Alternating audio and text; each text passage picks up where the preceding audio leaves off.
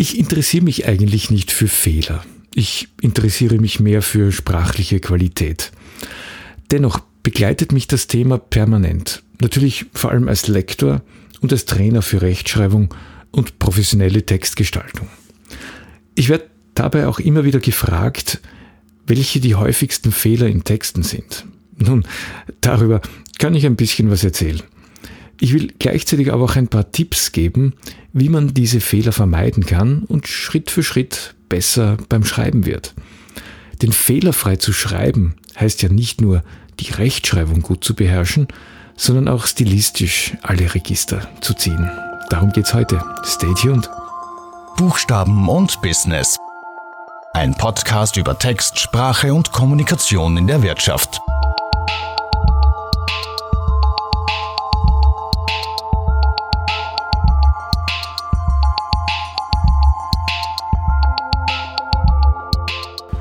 Ja, hallo, schönen guten Tag, herzlich willkommen und Servus.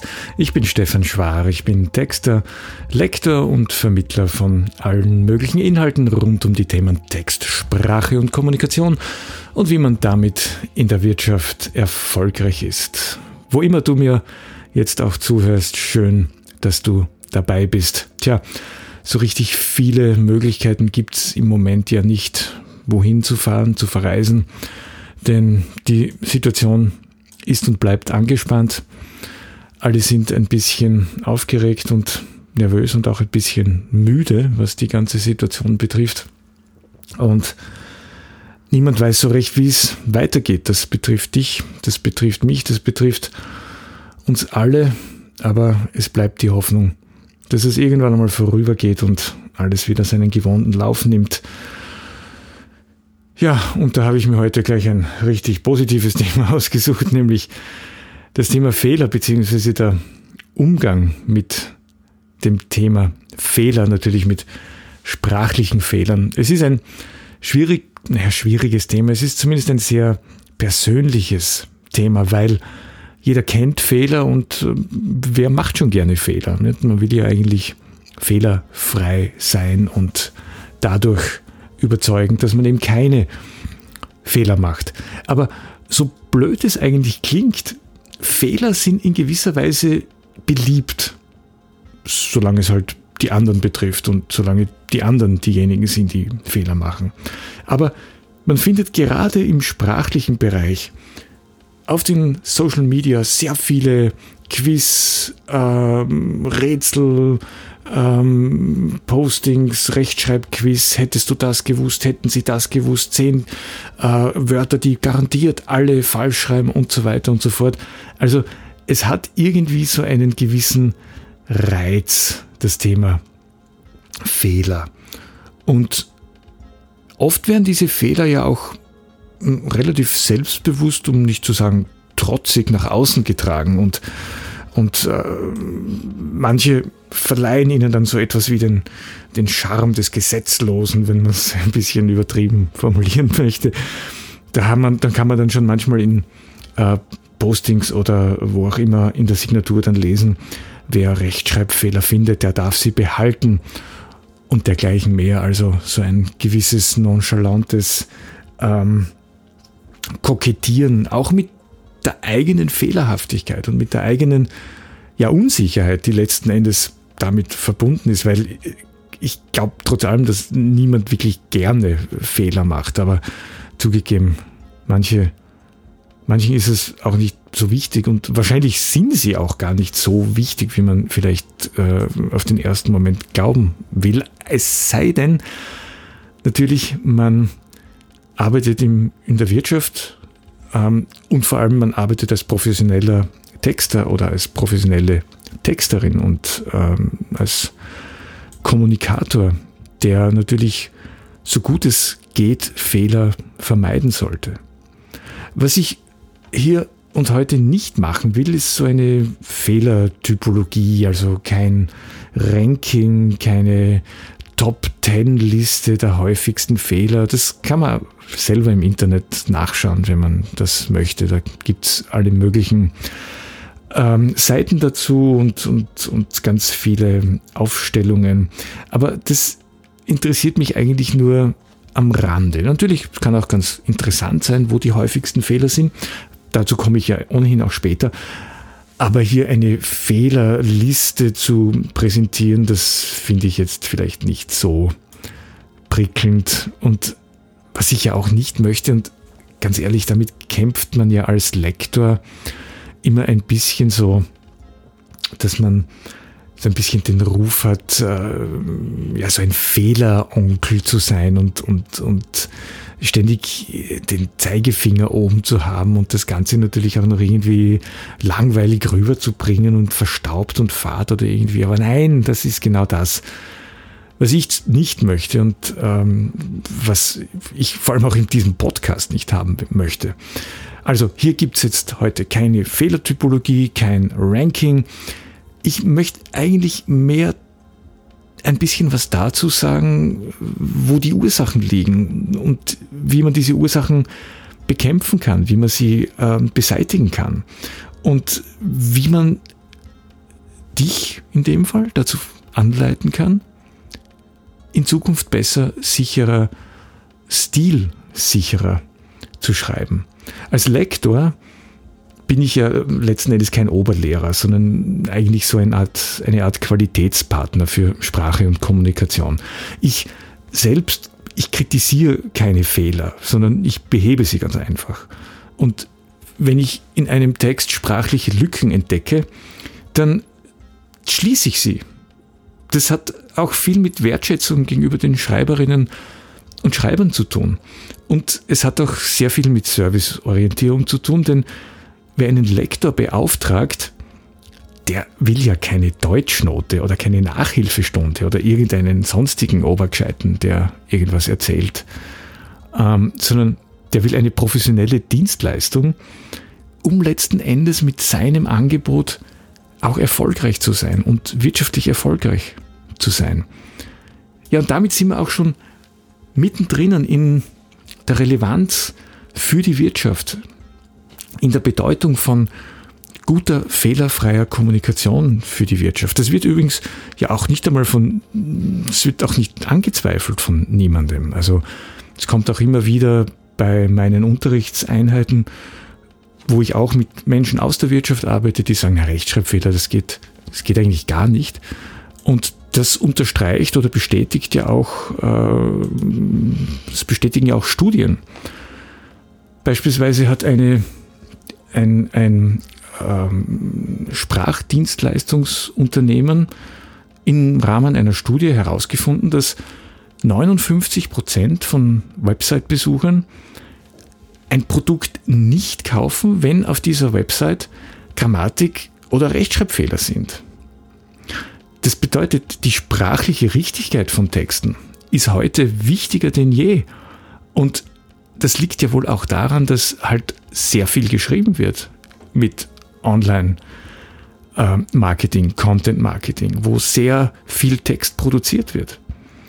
Und deswegen wird auch der Content immer wichtiger, aber das Problem ist natürlich, dass die Inhalte immer schneller produziert werden und dadurch werden auch sehr, sehr oft ganz grundlegende Qualitätsstandards nicht eingehalten und missachtet. Vor allem was die Bereiche Stilistik, Grammatik und auch Rechtschreibung betrifft. Eine andere Studie hat weltweit Website-Texte von 340 Unternehmen analysiert, die einen Jahresumsatz von über 250 Millionen Dollar aufweisen. Und zwar analysiert hinsichtlich der grammatikalischen Korrektheit, hinsichtlich Stilistik und hinsichtlich der Lesbarkeit. Das Ergebnis der Studie, nur 31 Prozent haben dabei die Benchmark für Qualität und Wirksamkeit übertroffen. Das heißt, sprachlich richtiger und richtig guter Content, das ist kein Selbstzweck, das ist nichts, was jetzt halt man als Fleißaufgabe machen kann, sondern es gehört unverzichtbar zum unternehmerischen Erfolg dazu. Es ist kein, kein Zusatzbenefit, den man am Kunden so mitgibt. Schau, ich bin super und ich bin sogar so super, dass ich super schreiben kann und fehlerfrei schreiben kann. Es ist Teil, es ist Teil des, des gesamten Auftritts, des gesamten Erfolgs in weiterer Linie. Und das ist schon sehr interessant, was solche Studien zutage bringen. Und ich habe ja letzten Endes auch Tag für Tag mit genau diesen Problemen auch zu kämpfen, mit diesen Fehlern, diesem eigentlich etwas schwierigen Wort, das man sofort mit Schule verbindet und mit dem eigenen Versagen und mit Ängsten und mit Unsicherheiten. Naja, gut. Also, was ist eigentlich ein Fehler? Ein Fehler ist in jedem Fall, egal in welchem Bereich man ihn macht, eine Abweichung von etwas, das in, in irgendeiner Weise als Norm definiert wird. Und das sind sehr, sehr oft keine Naturgesetze, sondern das sind menschliche Regelungen. Das sind Verhaltensregeln, das sind Regeln des Zusammenlebens, des Miteinanders, des Kommunizierens, des Autofahrens oder ja. Und so eben auch des Schreibens. Ja, und dabei entstehen natürlich die Fehler. Und diese Fehler entstehen meiner Beobachtung nach immer aus drei Gründen. Es ist erstens Unwissenheit, zweitens Unsicherheit und drittens Unachtsamkeit. Das letzte, das ist eigentlich das harmloseste. Das passiert jedem, passiert mir. Ich weiß gar nicht wie oft. diese Flüchtigkeitsfehler, diese Schlampigkeitsfehler, vor allem diese Tippfehler, die, wo ich mir denke, oh, hätte ich doch nur jemals Schreibmaschinen schreiben, wie man damals noch gesagt hat, gelernt. Hätte ich jemals gelernt, mit Zehn-Fingersystem zu tippen. Ich würde mir den einen oder anderen Tippfehler und Schlampigkeits- und Flüchtigkeitsfehler mit Sicherheit ersparen. Also diese Unachtsamkeit. Die erkennt man übrigens auch relativ leicht, diese Fehler. Das sind entweder so klassische Vertipper mit, mit vollkommen unpassenden äh, Vokal- und Konsonantenkombinationen oder auch wenn man weiß, wo Buchstaben auf der Tastatur nebeneinander liegen. Da kann man auch sehr schön und sehr schnell erkennen, dass das jetzt einfach ein Tippfehler war. Bisschen komplizierter wird es bei der, bei der Unsicherheit. Also da wird es dann sehr oft zum Ratespiel, wenn man weiß, wenn man sich nicht sicher ist, uff, schreibt man das jetzt so oder so? Naja, könnte es so sein, könnte aber auch anders sein. Und äh, ja, dann lässt man den Bauch entscheiden und der kann dann recht haben oder auch nicht. Hm, naja, schwierige Sache mit dem Bauchgefühl. Oft stimmt ja, aber manchmal sollte man schon auch den Umweg über den Kopf nehmen. Also, das war der zweite Punkt. Und der dritte Punkt, die Unwissenheit. Und das ist natürlich sehr, sehr schwer auszumerzen. Denn ähm, wie soll man wissen, dass man etwas falsch macht, wenn man gar nicht weiß, wie es richtig geht? Und da hilft nur wirklich, sich selbst immer zu hinterfragen und wirklich zu schauen, ob das nicht möglicherweise auch anders sein könnte und ob man das nicht auch anders schreiben könnte und ob man das nicht auch überhaupt anders sagen oder in dem Fall schreiben sollte. Was sind jetzt also diese Fehler, diese häufigen Fehler? Da gibt es einen All-Time-Favorite, der einfach nicht zu toppen ist. Das ist der Kommafehler. Also, wie man in Österreich sagt, der Beistrichfehler. Das ist so ein wirkliches Angstthema, bei dem die Menschen unterschiedlich damit umgehen. Manche setzen sicherheitshalber zu viele Beistriche, manche setzen zu wenig Beistriche. Aber es feststeht, es ist auch bei geübteren Schreiberinnen und Schreibern ein auffallend häufig vorkommender Fehler. Das scheint ein wirklich großes Problem zu sein. Ich kann das ja auch verstehen. Es ist ja, es ist ja überhaupt nicht, vieles ist nicht logisch und vieles ähm, äh, erschließt sich auch nicht. Und es gibt so viele Dinge, die ich selbst immer wieder auch nachschlagen musste, weil es mir einfach nicht einleuchtend vorgekommen ist. Was passiert, wenn man diese Komma-Regeln komplett missachtet, kann man sehr, sehr oft in Forenbeiträgen oder in Postings auf den Forenseiten der, der Tageszeitungen sehen. Wenn das fehlt, dann wird es wirklich oft manchmal schwierig zu lesen und die Erfahrung hat auch jeder gemacht. Also es hat schon einen Sinn, dass es das Komma gibt. Man muss es ja nicht mögen, ja, aber man soll es zumindest in den Fällen richtig und korrekt und sicher setzen, wo es wirklich auch keine Diskussion gibt. Denn es, es gibt viele Möglichkeiten, wo zwei, also wo das Komma fakultativ ist, wo man eines setzen kann oder auch nicht. Aber die grundlegenden Dinge, worüber man nicht diskutieren sollte, das sollte, sollte schon hinhauen eigentlich. Vor allem für professionelle Schreiberinnen und Schreiber. Übrigens, das hier heute, das ist auch keine Sendung für Komma-Regeln oder sonstige Regeln. Das können wir an einer anderen Stelle einmal machen. Aber hier geht es mir wirklich nur um diese, äh, einmal diese Fehler zu benennen, die so schwierig sind. Und bei diesen schwierigen Punkten gibt es vor allem zwei, die äh, wirklich problematisch sind. Das ist die Groß- und Kleinschreibung und das ist die Getrennt- und Zusammenschreibung. Wie gesagt, diese Episode dient nicht dazu, einen Crashkurs zum Thema Groß- und Kleinschreibung zu machen. Nur so viel, es, es gibt eine gewisse Tendenz zur Großschreibung jetzt in den neuesten ähm, Auflagen der oder in den neuesten Regelungen der deutschen Rechtschreibung. Ähm, das ist auffällig bei der Getrennt- und Zusammenschreibung. Das ist ein sehr komplexes Thema. Da ist es zumindest so, dass sehr oft beide Varianten zugelassen sind, wie ich hier auch schon wahrscheinlich öfter gesagt habe. Einfach im Duden auch nachschauen. Ich, ich selbst habe beispielsweise so, so Wörter wie zugutekommen oder imstande sein. Das habe ich mir oft, ich weiß nicht, wie oft ich das nachgesehen habe. Ich habe es mir einfach nicht gemerkt und damit ich jetzt keinen Blödsinn sage, sage ich besser nichts. Nein, mittlerweile ist es mir durchaus klar. Zugutekommen schreibt man zusammen und imstande sein kann man imstande zusammen sein oder im Stande, Stande groß schreiben. Aber das nur ein kleiner Sidestep hier. Die interessant wird es dann auch bei den, also da, da, das ist ja etwas, was man trainieren kann, diese Getrennt- und Zusammenschreibung und die Groß- und Kleinschreibung. Schwieriger wird es beim Thema, wenn, beim Thema Syntax, also wenn es um syntaktische, grammatikalische Fehler geht, wenn man so möchte. Ein Beispielsatz, die aus einem, aus einer Firmenbroschüre, die Antwort darauf bringt viel Neues, hat aber seinen Ursprung in einer Rückbesinnung auf die Werte des Unternehmens. Ich sage den Satz noch einmal.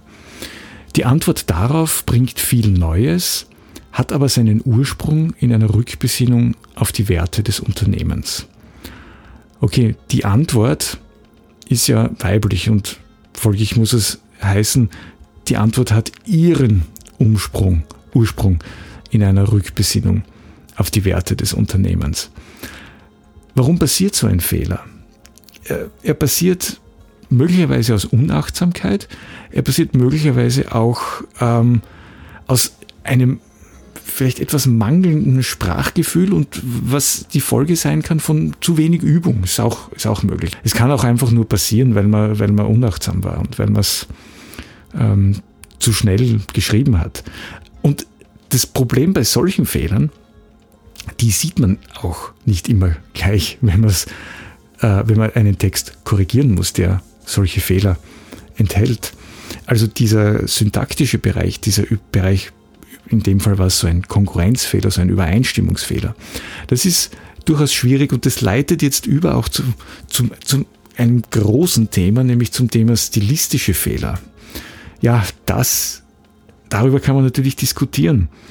Und Stilempfinden ist so vielfältig und so vielseitig und so individuell, dass es sich nur ganz, ganz schwer verallgemeinern lässt. Dennoch es gibt ein paar Dinge, die objektivierbar sind und die man wirklich stilistisches Fehler bezeichnen könnte in einem kommunikativen Zusammenhang oder in einem Zusammenhang, wo man äh, schriftliche Kommunikation so gestalten möchte, dass sie auch wirklich bei den Leserinnen und Lesern ankommt.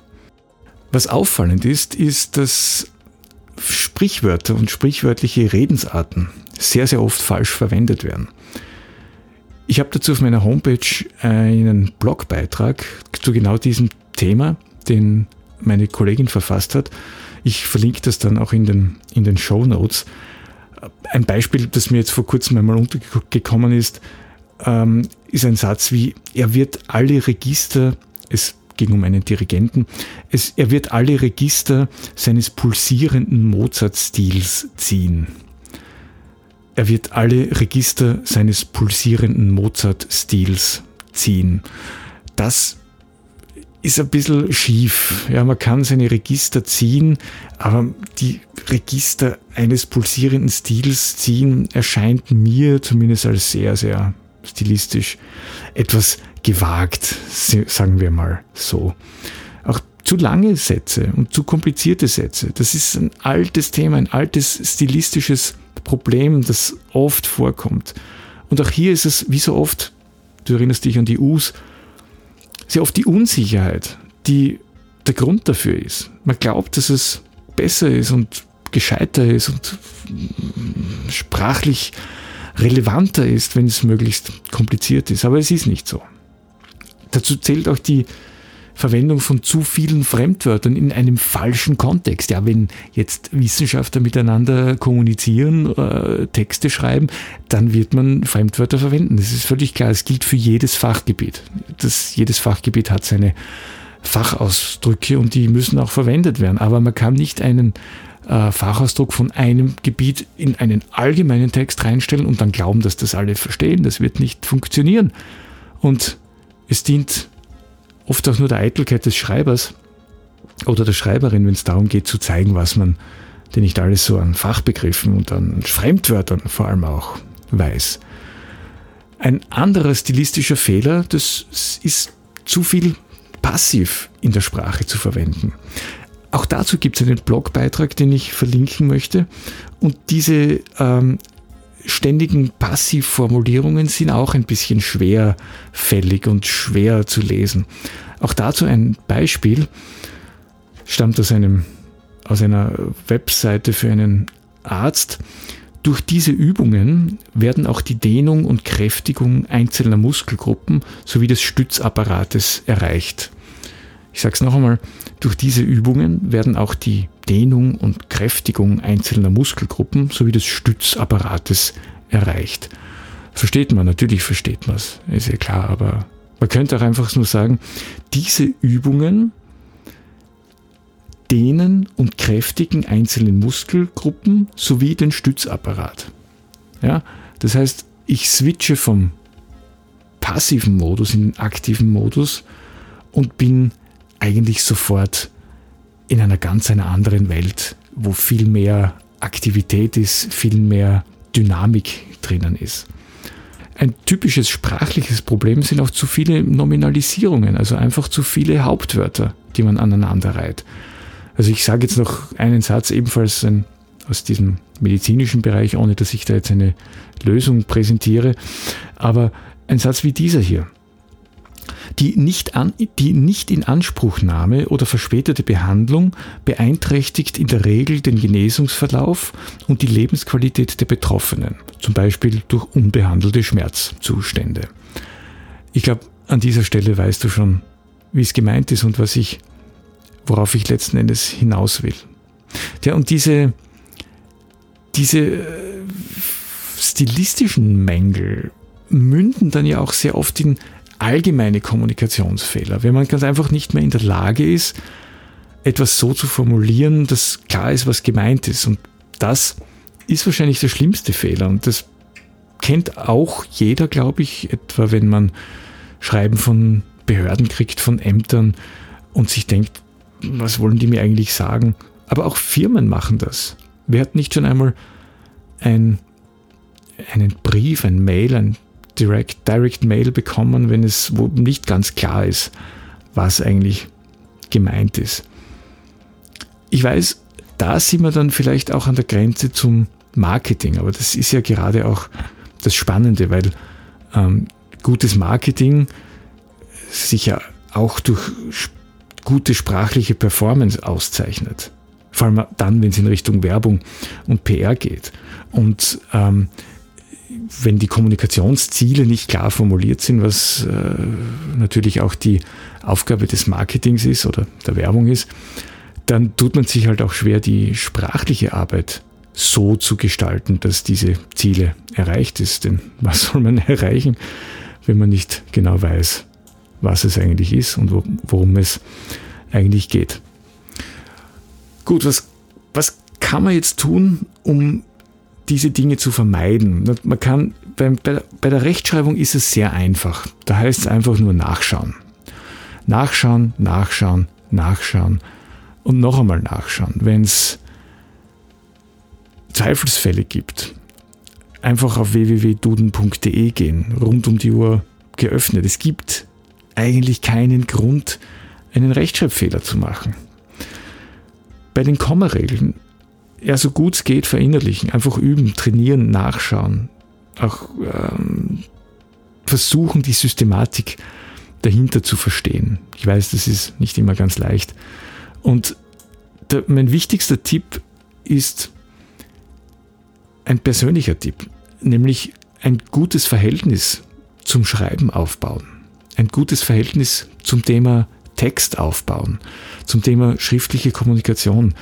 Denn Schreiben ist ja was Positives.